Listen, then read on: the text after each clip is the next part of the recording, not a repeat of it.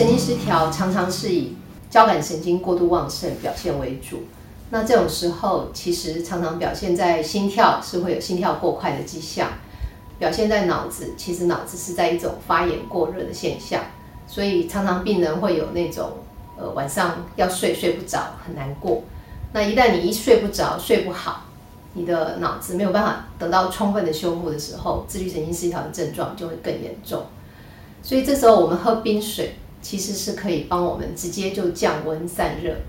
同时也会缓和交感神经的过度旺盛。尤其是你在睡觉前，如果能够喝冰水，或是让呃室内的温度下降，你身体处在一个比较凉爽的环境之下，你要得到良好的睡眠是会比较好的。那至于如果你平常已经习惯常常喝温热水，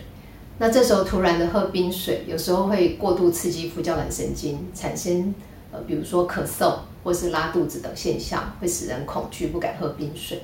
那这时候我们会建议先从喝凉水开始，慢慢的调试。那喝凉水能够适应，没有产生反作用力的时候，这时候你再慢慢降低喝水的温度。那直到你喝冰水也不会发生咳嗽或拉肚子的时候，那这时候你把它运用在呃身体的降温上面，其实会得到良好的效果。